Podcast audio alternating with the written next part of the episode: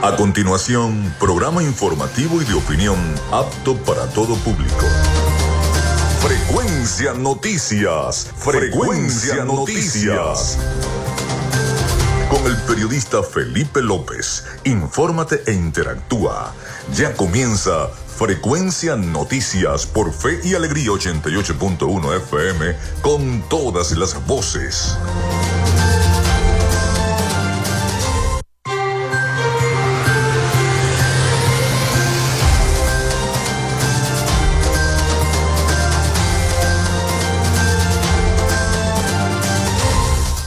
Muy buenos días amigos, ¿cómo están? ¿Cómo se sienten? Ya estamos al aire con todos ustedes acá en Frecuencia Noticias. Les saluda Felipe López, mi certificado el 28108, mi número del Colegio Nacional de Periodistas el 10571, productor nacional independiente 30594. En la producción, community manager y redes sociales, la licenciada Joanna Barbosa, su CNP 16.911, productor nacional independiente 31.814. En la producción general, Winston León, en la coordinación de los servicios informativos, Jesús Villalobos, en la dirección de la estación Iranía Costa. Nuestras redes sociales, arroba frecuencia noticias en Instagram, arroba frecuencia noti en Twitter, mi cuenta personal, tanto en Instagram como en la red social X, antes Twitter, es arroba Felipe López TV. Recuerden que llegamos por las diferentes plataformas de streaming, el portal www.radiofeyalegrianoticias.com y también pueden descargar la aplicación de nuestra estación para sus teléfonos móviles o tablet. Este espacio también se difunde como podcast en las plataformas iBox, Spotify, Google Podcast, TuneIn, Amazon Music Podcast, Seno Radio Podcast, iHeart Radio Podcast. También estamos en vivo a través de la emisora de radio online Radio Alterna en el blog www.radioalterna.blogspot.com, en TuneIn y en cada uno de los directorios de radios online del planeta y estamos en vivo y directo desde la ciudad de Maracaibo en Venezuela. En publicidad, recordarles que Frecuencia Noticias es una presentación del mejor pan de Maracaibo en la panadería y charcutería San José ubicada en la tercera etapa de la urbanización La Victoria. Vayan a buscar ese pan de queso, el pan de jamón sabroso de la panadería y charcutería San José. Aprovechen, aprovechen para ir anotándose, porque los panes de jamón en la panadería y charcutería San José vuelan. También de las deliciosas promociones de arepas full sabor en sus dos direcciones, en el centro comercial Gran Bazar y en el centro comercial Bill, Maracaibo. Ahí está, arepas full sabor con todas sus deliciosas promociones celebrando sus 10 años. Arepas full sabor. También de la gobernación del estado Zulia y de Social Media Alterna. A nombre de nuestros patrocinadores comenzamos el programa de hoy. Si estás buscando el mejor pan de la ciudad para tu hogar o piensas en un emprendimiento de comida rápida y necesitas el pan de hamburguesa o perro caliente más sabroso de Maracaibo, en la panadería y charcutería San José te estamos esperando con la mejor atención y el pan más caliente y delicioso. Tenemos para ti el pan francés, dulce, campesino, andino, el pan relleno de guayaba, las lambadas y las sabrosas quesadillas. También tenemos pastelería Estamos ubicados en el sector panamericano, avenida 83 con calle 69, finalizando la tercera etapa de la urbanización La Victoria. Para pedidos, comunícate al 0414-658-2768. Panadería y Charcutería San José, el mejor pan de Maracaibo.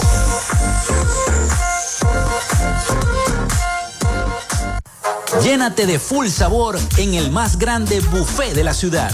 Arepas Full Sabor. Si deseas variedad, calidad y excelentes precios, prueba nuestros exquisitos platos. Deliciosos almuerzos, desayunos, pizzas, arepas, hamburguesas, patacones, chicken papas y combos especiales. Abrimos todos los días en nuestras sedes ubicadas en el Centro Comercial Gran Bazar y en el Centro Comercial San Vil Maracaibo. Además, llegamos a donde estés con pedidos ya. Síguenos en Instagram en arroba arepas full sabor. Vivimos en una tierra que se crece en las dificultades, con obras para el progreso y la modernidad estableciendo alianzas con el sector privado para facilitar el fortalecimiento comercial, industrial y agropecuario, gestionando un modelo educativo de avanzada con propuestas innovadoras proyectadas hacia el futuro, promoviendo toda expresión cultural, los conocimientos para el emprendimiento y la creación de empleos, incentivando el desarrollo de la robótica y las nuevas tecnologías, con soluciones conjuntas entre las diferentes instancias de gobierno y la propuesta de inclusión de la región como zona económica especial, coordinando iniciativas para el regreso de las grandes transnacionales y las inversiones, la activación del potencial binacional a través de un intercambio comercial con Colombia y seguimos avanzando con rumbo fijo hacia un Zulia productivo. Gobernación del Zulia. Esperanza es futuro. Gracias a la gente de Social Media Alterna hacemos posible la interacción tecnológica en redes. Si estás buscando quien te brinde asesoría o lleve las redes sociales de tu empresa o negocio, es momento de hacer el contacto con Social Media Alterna. Diseño de logos profesionales, community manager, diseño y administración de páginas web, podcast y radio online. Haz crecer tu negocio y la idea que tienes en mente en este momento. Llámalos al 0424-634-8306 o contáctalos en arroba social media alterna y establece ya un plan de contrato para llevar tus proyectos y productos profesionalmente en redes sociales. Recuerda, es Social Media Alterna.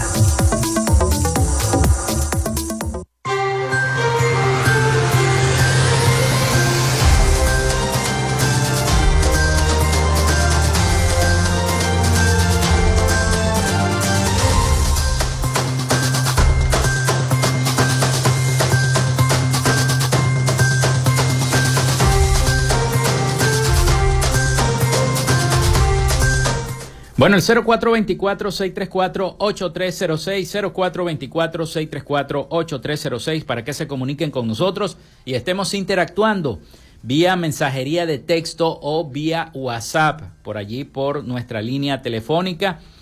Eh, recuerden mencionar su nombre, su cédula de identidad y el sector de donde nos están escribiendo.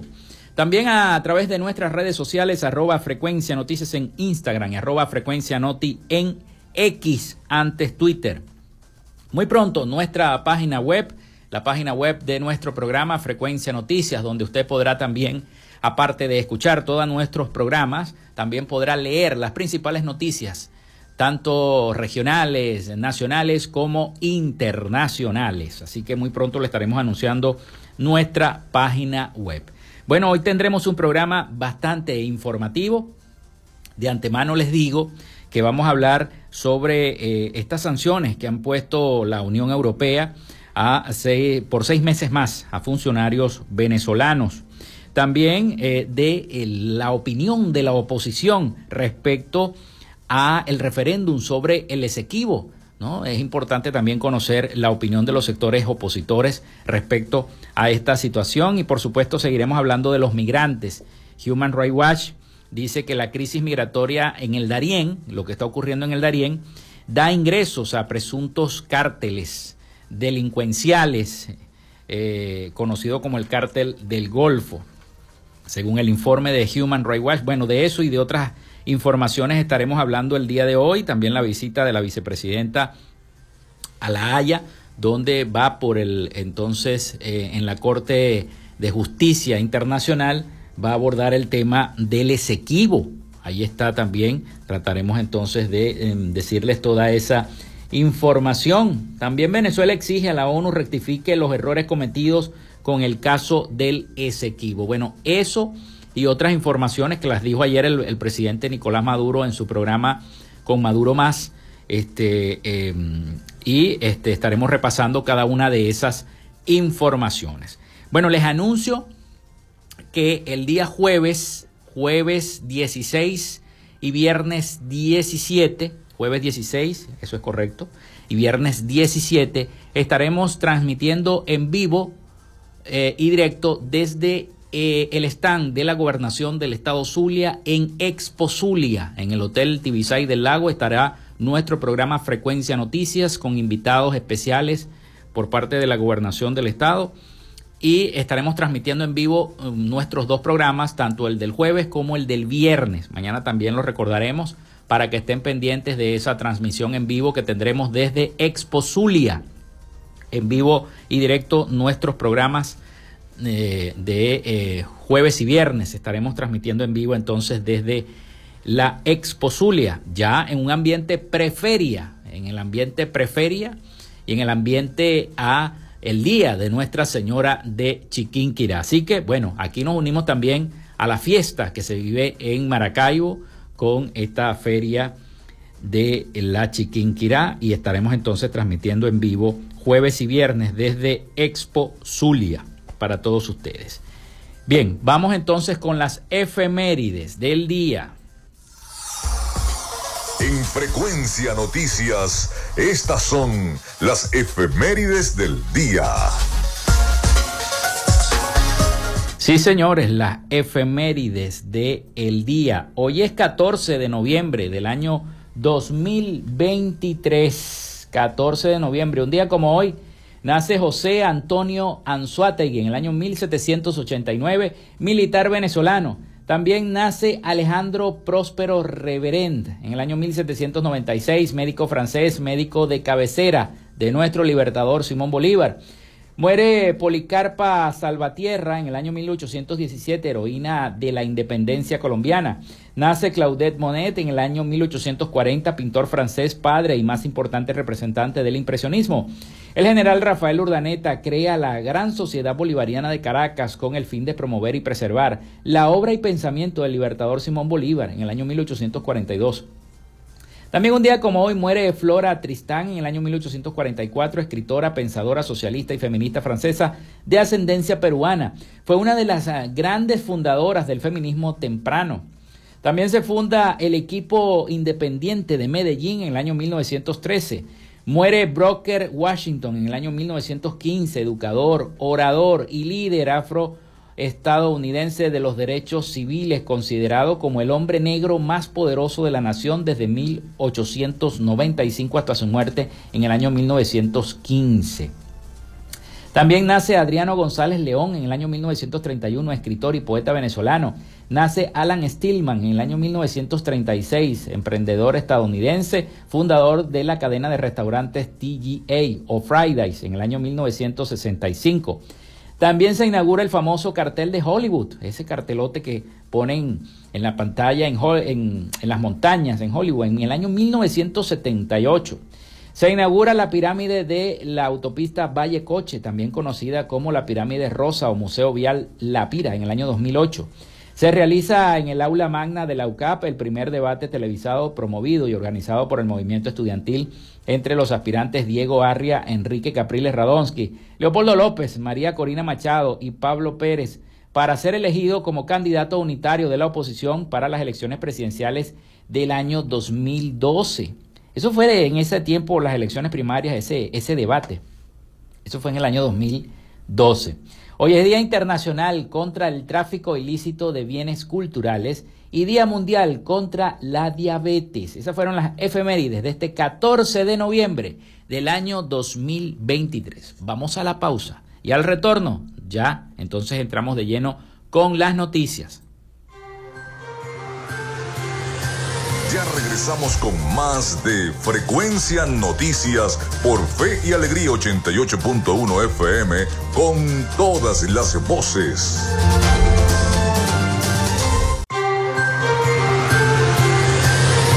Estás en sintonía de Frecuencia Noticias por Fe y Alegría 88.1 FM con todas las voces.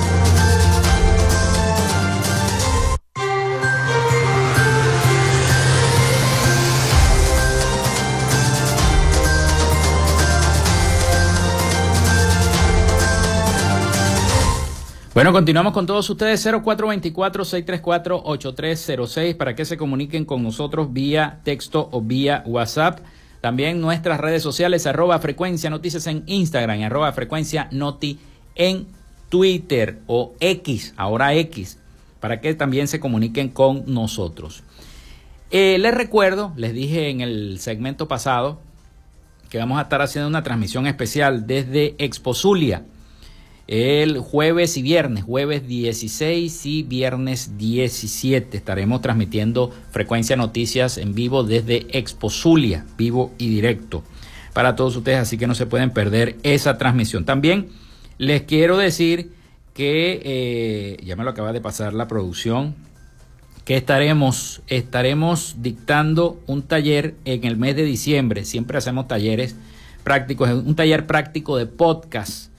Estaremos dictando este taller práctico de podcast en este mes de diciembre, específicamente el jueves 7 de diciembre. Estaremos dictando este taller de 2 a 6 de la tarde, acá en el edificio de eh, Radio Fe y Alegría 88.1 FM. Estaremos dictando ese taller en horas de la tarde.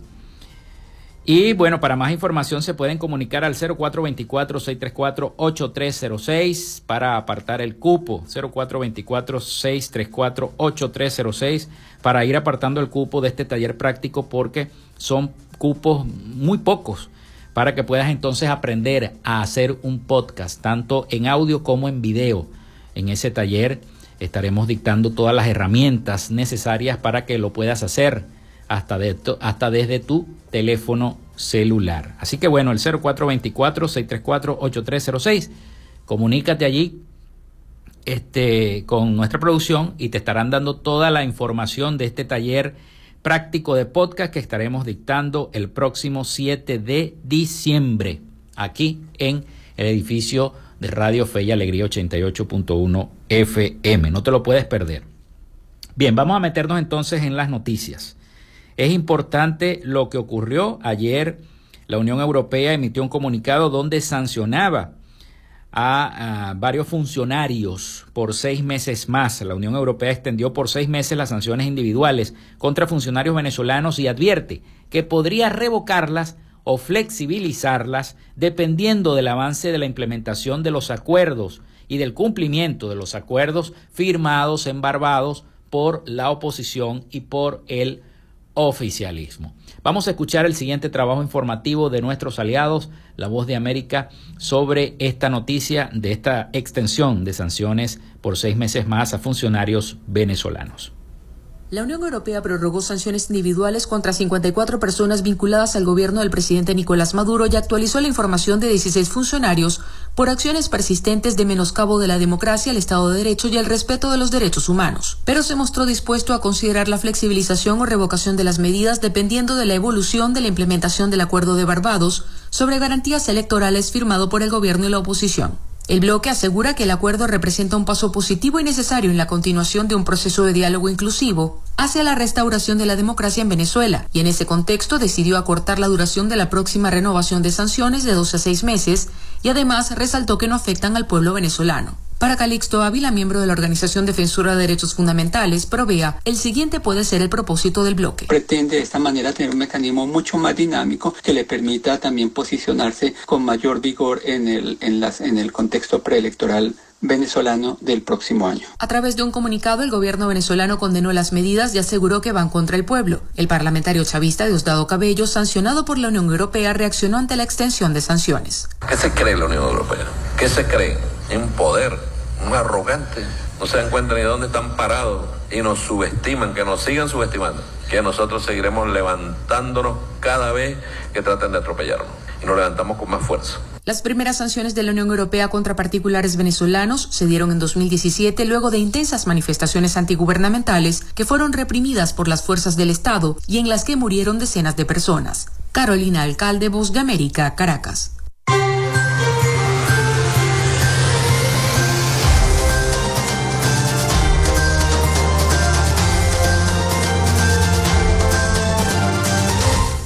Bueno, y paralelamente a, todo esto que ocurría con esta decisión y este comunicado de la Unión Europea, el gobierno del presidente Nicolás Maduro recuperó el derecho al voto de Venezuela en la UNESCO luego de varios meses de suspensión. Eh, Rodolfo Pérez, representante permanente de Venezuela ante la UNESCO, dio a conocer la noticia en sus redes sociales. Al recuperar este derecho, Venezuela ejerció su plena y su primera voluntad en favor de Palestina para apoyar la solicitud del cese al fuego a Israel, que acata la franja de Gaza desde el 7 de octubre, luego de una incursión inédita del grupo Hamas en el territorio judío. Pérez explicó que la votación por Palestina contó con 98 manifestaciones a favor, 8 en contra y 33 abstenciones. Nuestro primer voto, una vez eh, restituido nuestro derecho, eh, justicia para Palestina y cese a la agresión. Oblitas, por su parte, indicó que desde el organismo reiteraron el compromiso de Venezuela con los valores defendidos por la UNESCO. Añadió, explicamos al mundo cómo Venezuela ha logrado avanzar en el cumplimiento de los objetivos del desarrollo sostenible, manteniendo la inversión social en áreas prioritarias de la agenda de la UNESCO. El Ministerio de Comunicación recordó en una nota de, en su website que el 17 de enero de, de Venezuela apareció entre los países en mora de la ONU, un estatus que conlleva la suspensión del derecho al voto. Según el gobierno, en reiteradas ocasiones denunció la imposibilidad de saldar su deuda debido a los bloqueos económicos impuestos por Estados Unidos, recientemente flexibilizados luego de una serie de acuerdos en el diálogo entre la oposición y el oficialismo.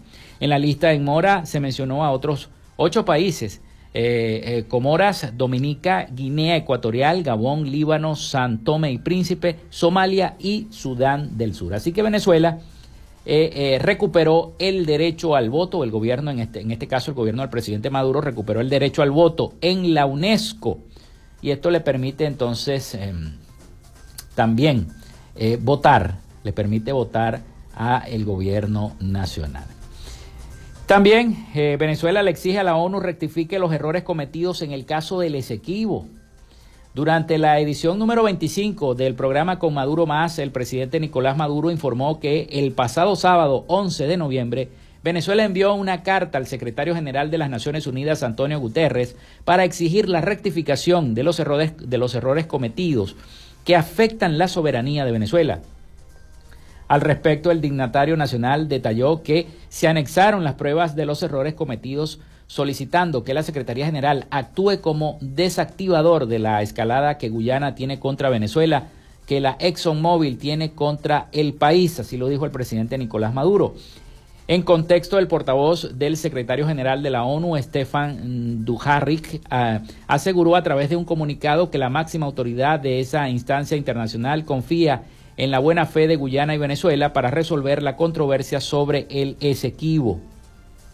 En tanto, el jefe del Estado ha, ratificado que Venezuela no reconoce a la Corte Internacional de Justicia como instancia para resolver esta controversia, al tiempo que insistió en que Guterres puede hacer mucho, puede ayudar a un proceso de retoma del Acuerdo de Ginebra, a un proceso de diálogo directo, concluyó el presidente Nicolás Maduro.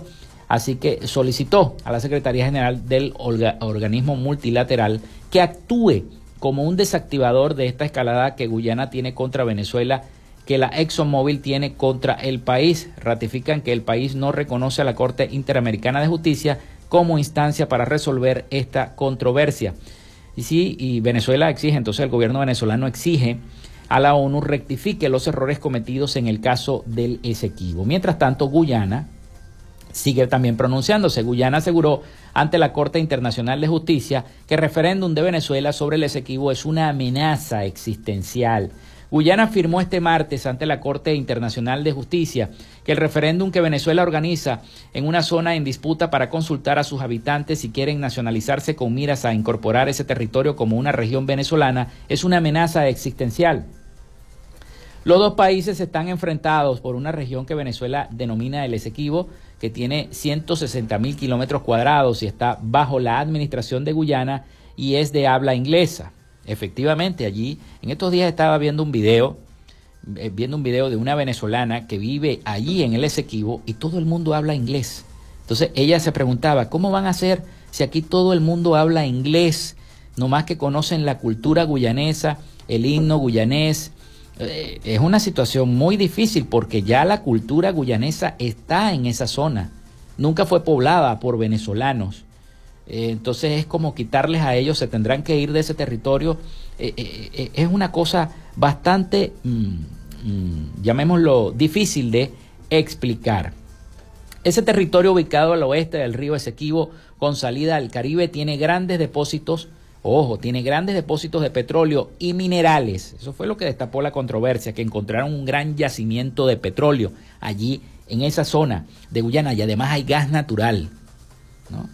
Este, eh, está en disputa, esta disputa se remonta hace más de un siglo antes de la independencia de Guyana, en el año 1966, cuando todavía era colonia británica. Pero las tensiones aumentaron después de que las autoridades de Georgetown otorgaron licencia petrolera en la zona. Venezuela anunció que organizará entonces el 3 de diciembre un referéndum para que los habitantes se decidan y decidan si rechazan una decisión arbitraria de 1899 que fijó la frontera.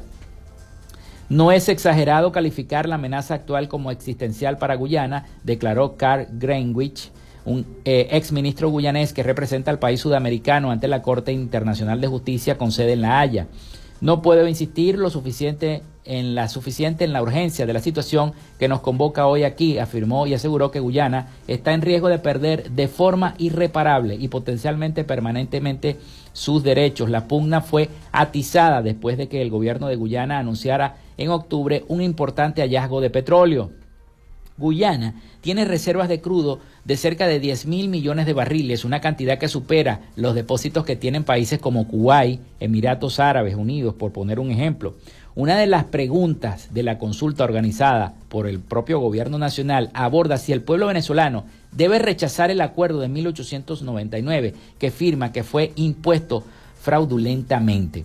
En la papeleta también se plantea si Venezuela debe seguir rechazando la jurisdicción de la Corte Interamericana de Justicia o la Corte Internacional de Justicia para esta disputa y si debe promulgar un plan acelerado para desconocer, para conocer a los habitantes del Esequibo, la ciudadanía venezolana, y darles documento de identidad. Pero el problema es que no hablan español.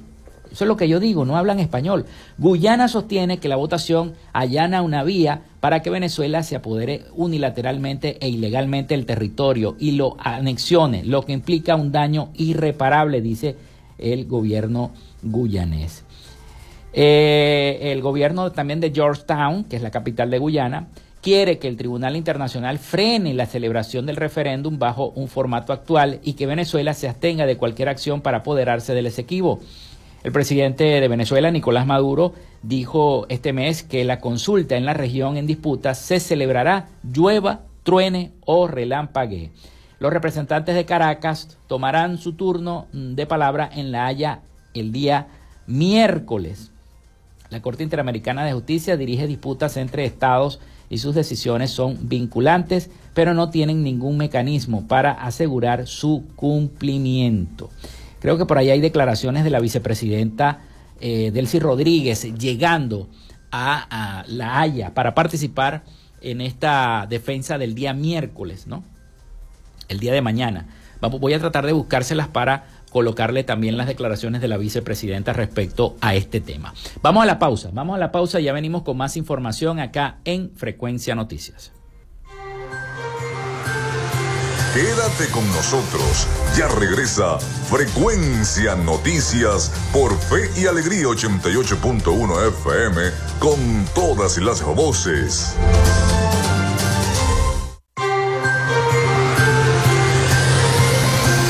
Escuchas Frecuencia Noticias por Fe y Alegría 88.1 FM con todas las voces.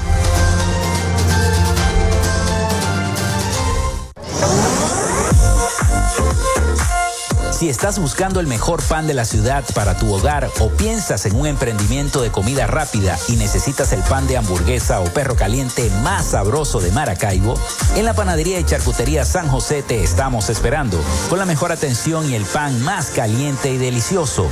Tenemos para ti el pan francés, dulce, campesino, andino, el pan relleno de guayaba, las lambadas y las sabrosas quesadillas. También tenemos pastelería Estamos ubicados en el sector panamericano, avenida 83 con calle 69, finalizando la tercera etapa de la urbanización La Victoria.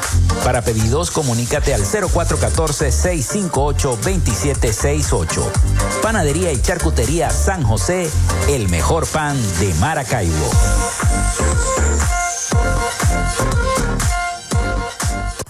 Llénate de full sabor en el más grande buffet de la ciudad.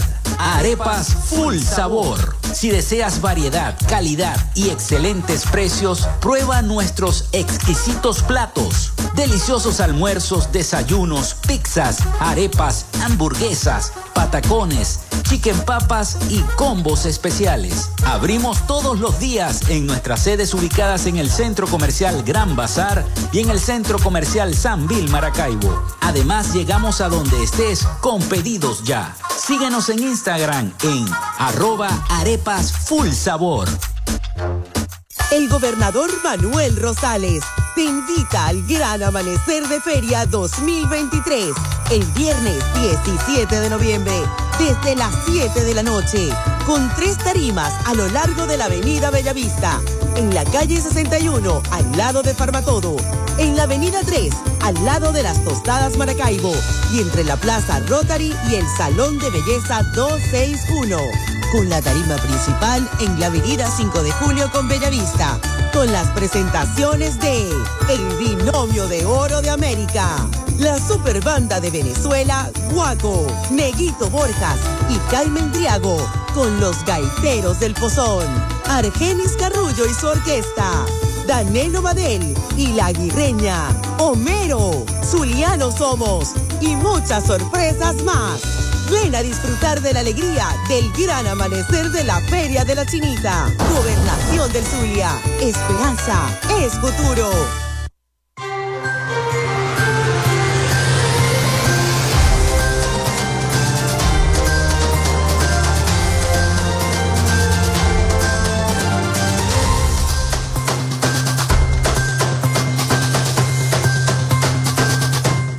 Bueno, seguimos con todos ustedes acá en Frecuencia Noticias. Muchísimas gracias por la sintonía. Muchos mensajes a través del 0424-634-8306 de sintonía. Gracias, gracias a todos y a través de nuestras redes sociales. Bueno, estamos hablando del tema de Guyana. Precisamente la vicepresidenta Delcy Rodríguez ya se encuentra en, en La Haya, ¿no?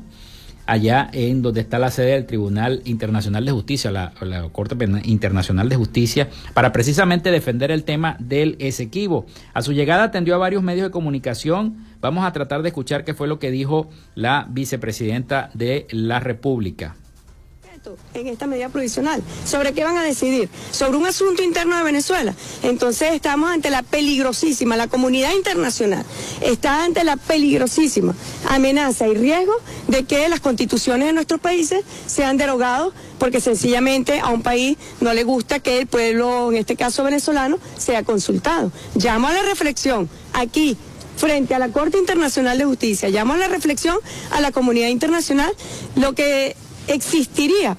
Y realmente nosotros esperamos que no sea así, que la Corte Internacional de, Justicia proceda con estas medidas provisionales, porque estarían dando una estocada terrible a la legalidad internacional, a la Carta de las Naciones Unidas, bueno, el derecho que tienen los pueblos a ser consultados, a participar, y sobre todo en nuestra Constitución de 1999, que el proceso democrático sea consolidado a raíz de la participación del pueblo. Así que bueno, nosotros firmes y nosotros mañana defenderemos a Venezuela. Y el 3 de diciembre es la cita de todo el país. Fíjate qué importancia tiene la participación en el referendo consultivo.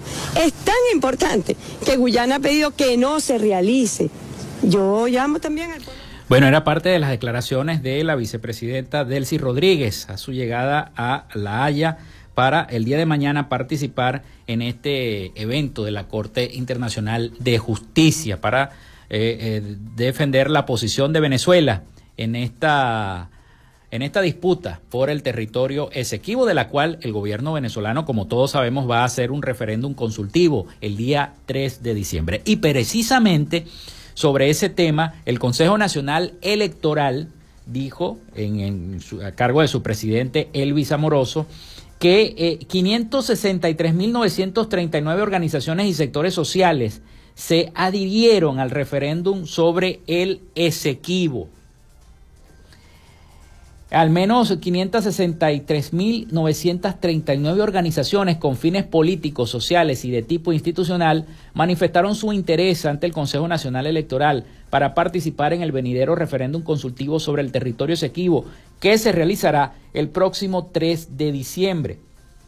La información la dio a conocer el presidente del Poder Electoral, Elvis Amoroso, quien reiteró que el plazo para adherirse al referéndum finaliza este 15 de noviembre. Especificó que a nivel nacional en las oficinas regionales electorales se han hecho presentes las adhesiones de diversos movimientos tales como 39 eh, organizaciones con fines políticos, 5.400 gremios, eh, me llamó bastante la atención el número, 3.489 sindicatos, 675 universidades, 503.974 pertenecientes a la sociedad civil y empresarios y emprendedores, 675 universidades. Pone a uno a pensar, hay 675 universidades en Venezuela.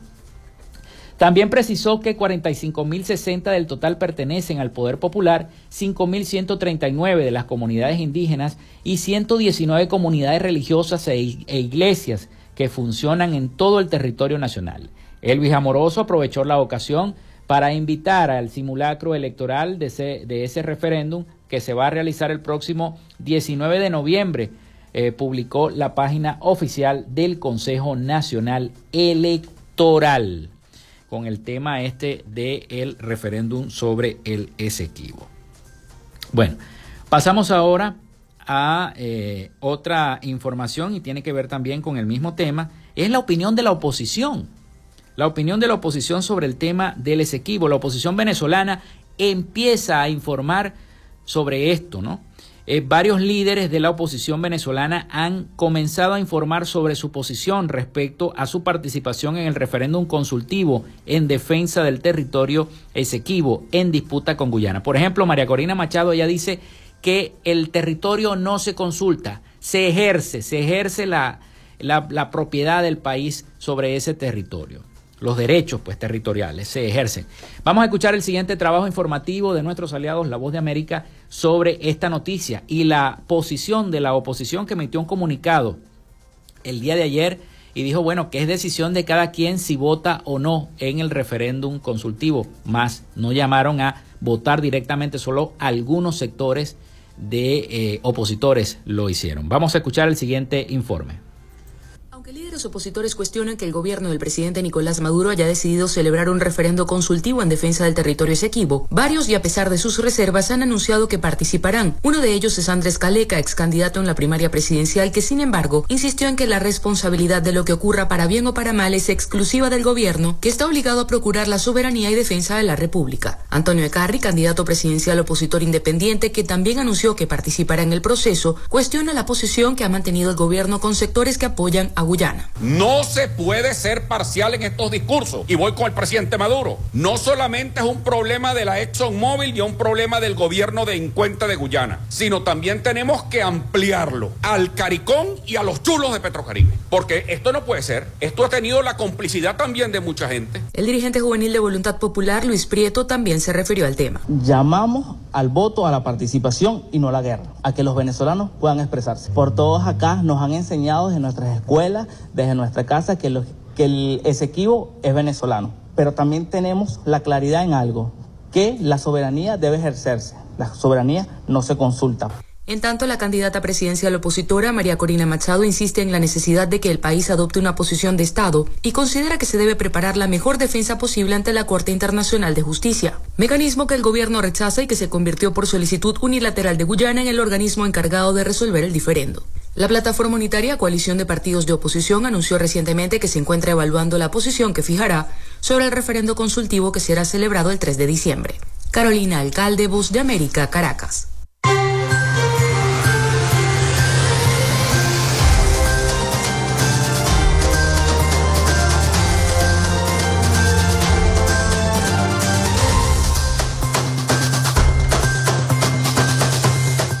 Bueno, seguimos con más información y es que el Tribunal Supremo de Justicia suspendió las elecciones que se estaban realizando en la Universidad de Carabobo, previstas para el 29 de noviembre, por medio de una sentencia que viene como argumento eh, un recurso contencioso electoral de nulidad introducido por los trabajadores de la institución de nombre Pedro Antonio Ulacio Pulgar y Hernán Antonio Barrios. Ulacio y Barrios interpusieron un recurso contra el Estatuto Transitorio de Elecciones en la Universidad de Carabobo, aprobado por el Consejo Universitario. También pidieron que se suspendieran las elecciones, o sea, por completo. El TSJ indicó que la sala electoral se reserva el pronunciamiento sobre la solicitud de participar como tercero interesado coadyuvante del ciudadano Johnny Rafael Vázquez para después ser publicada la sentencia de admisión tanto Ulacio como Barrios, los dos denunciantes, solicitan que el voto de los obreros y trabajadores administrativos tengan el mismo valor que el de los profesores. Este martes, la Comisión Electoral de la Casa de Estudios rechazó la decisión de la sala electoral en un comunicado publicado en sus redes sociales. Según reseñó el medio Notitarde allá en Valencia, la instancia se pronunciará en la sede del rectorado de la universidad y posteriormente se desarrollará una sesión del Consejo Universitario en la que se va a evaluar la medida del Tribunal Supremo de Justicia. Las elecciones ahora suspendidas eran para designar las nuevas autoridades de esa casa de estudios, los decanos y el Consejo de Apelación para el periodo 2023 2027. Así que las universidades continúan, así como los gremios y la gran mayoría de sindicatos, todavía morosos para hacer las elecciones, en este caso de la Universidad de Carabobo. Vamos a la pausa, vamos a la pausa y al regreso venimos entonces con la posición de Human Rights Watch con el tema de los migrantes y también con la información internacional a cargo de nuestro corresponsal Rafael Gutiérrez Mejías y las noticias que eh, nos vayan llegando a nuestra sala de redacción. Ya venimos con más de Frecuencia Noticias.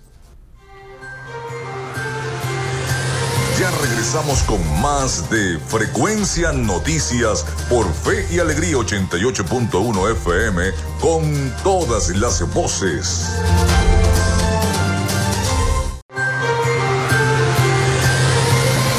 En sintonía de Frecuencia Noticias por Fe y Alegría 88.1 FM con todas las voces.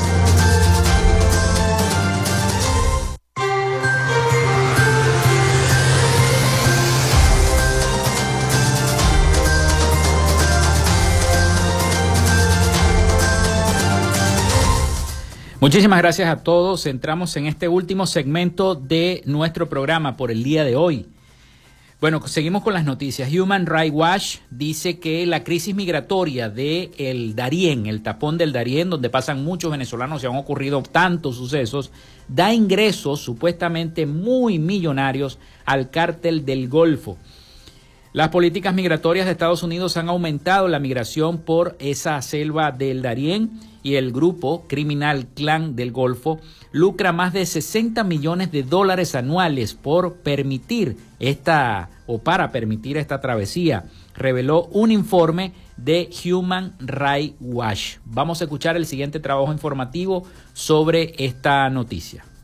Más de 400.000 personas han atravesado este año la peligrosa selva del Darién, entre Colombia y Panamá, rumbo a Estados Unidos, en su gran mayoría migrantes venezolanos que enfrentan extorsiones, abusos sexuales y hasta la muerte, consecuencias de la errática política migratoria estadounidense, según señaló a la voz de América Juan Papier, subdirector para las Américas de la organización Human Rights Watch. En el pasado, con mucho esfuerzo, los migrantes buscaban viajar en avión a México para solicitar asilo en los Estados Unidos. Hoy, debido a restricciones migratorias, y exigencias de visado, esa opción no está disponible para estas personas. Entonces no les queda más remedio que cruzar el tapón del Darién. El aumento de la pobreza como consecuencia de la pandemia, las crisis políticas y sociales en la región, la falta de oportunidades y de acceso a programas de regulación migratoria, así como la xenofobia impulsan la migración, aprovechada por el clan del Golfo para lucrarse. Según la información de inteligencia militar colombiana que hemos conocido, el clan del Golfo podría estar obteniendo hoy hasta 60 millones de dólares al año gracias a esta extorsión y a este control del flujo migratorio a través del tapón del Darién. Entre tanto, Fernando García, director de Migración Colombia, expresó en su cuenta de ex que este problema ampliamente diagnosticado necesita una solución colectiva y no esfuerzos individuales. Si el flujo migratorio corresponde a varios países, unos de origen, otros de tránsito y otros receptores, este grupo de países deben resolverlo de manera colectiva. El informe de Human Rights Watch reveló que en América Latina se pasó de 7 7 a 15 millones de migrantes, lo que requiere un esfuerzo coordinado entre todos los países para distribuir las cargas y las responsabilidades con miras a enfrentar la crisis. Manuel Arias Naranjo, Voz de América, Colombia.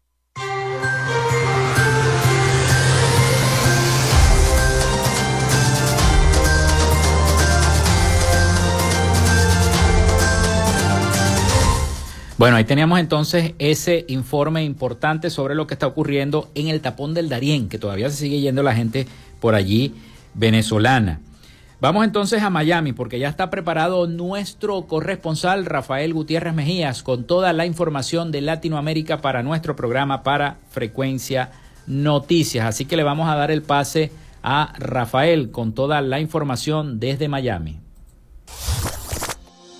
Latinoamérica.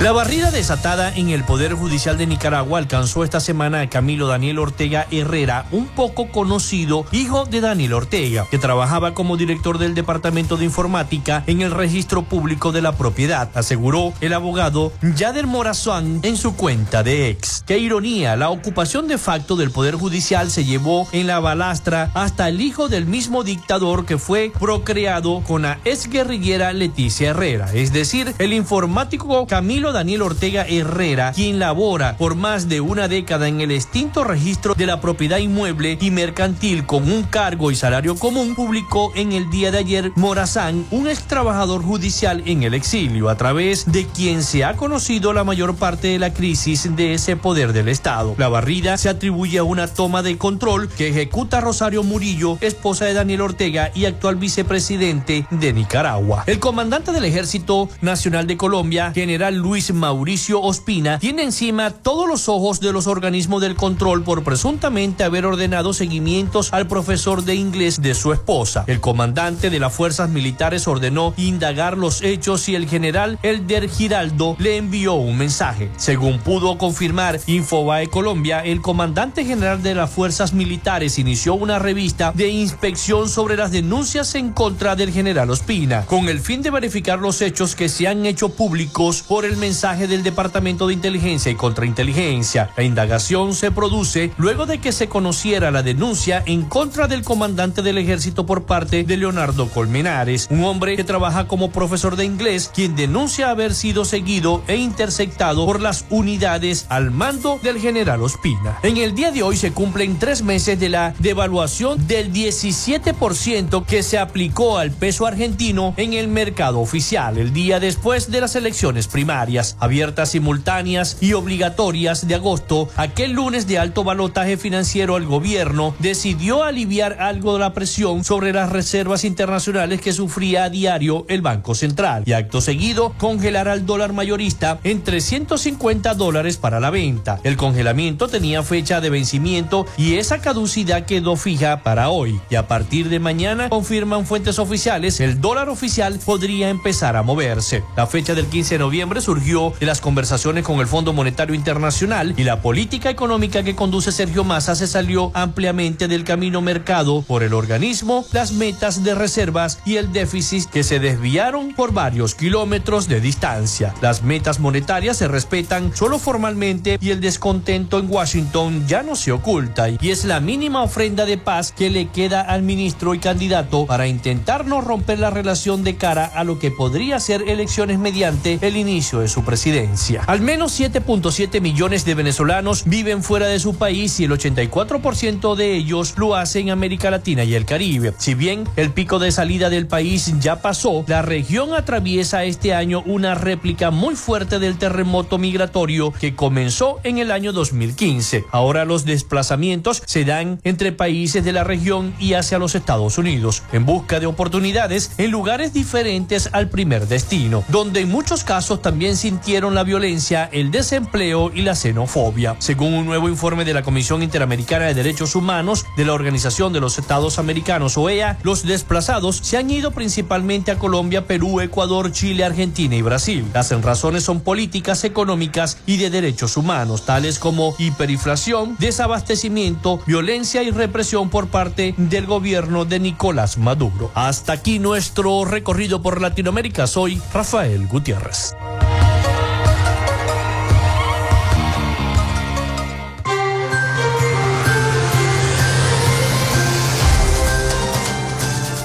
Muchísimas gracias a nuestro corresponsal Rafael Gutiérrez Mejías con toda la información de América Latina y el Caribe.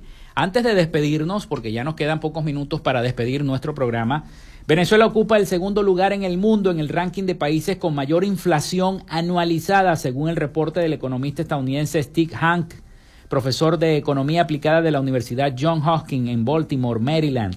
La lista está encabezada por Zimbabue con 804%, según la tasa de inflación anual medida por Hank.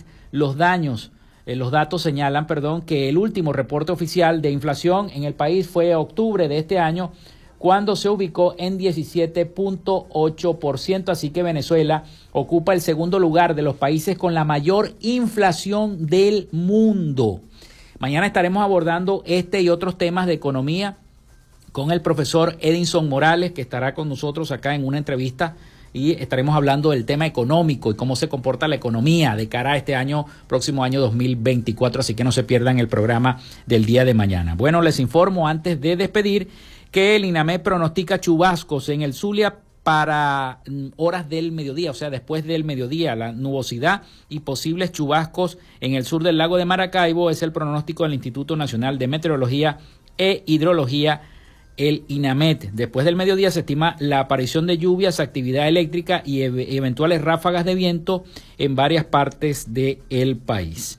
Bueno, nos vamos. Hasta aquí esta frecuencia noticias. Laboramos para todos ustedes en la producción y community manager, la licenciada Joanna Barbosa, su CNP 16911. Productor Nacional Independiente 31814. En la producción general Winston León. En la coordinación de los servicios informativos, Jesús Villalobos. En la dirección de la estación Iranía Costa. Y en el control técnico, locución y conducción, quien los acompañó hasta este momento, Felipe López, mi certificado el 28108, mi número del Colegio Nacional de Periodistas el 10571, productor nacional independiente 30594. Nos escuchamos mañana con el favor de Dios y Nuestra Señora de Chiquinquirá. Cuídense mucho. Hasta mañana.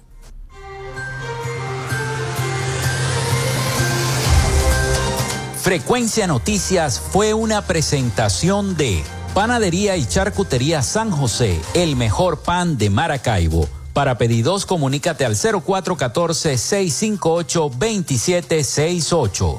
Arepas Full Sabor. Sigue sus deliciosos platos y promociones en arroba arepas full sabor o solicítalos por pedidos ya. Gobernación del Estado Zulia. Esperanza es futuro. Social Media Alterna. Si necesitas una página web o un community manager, llámalos al 0424-634-8306 o contáctalos en arroba Social Media Alterna. Frecuencia Noticias.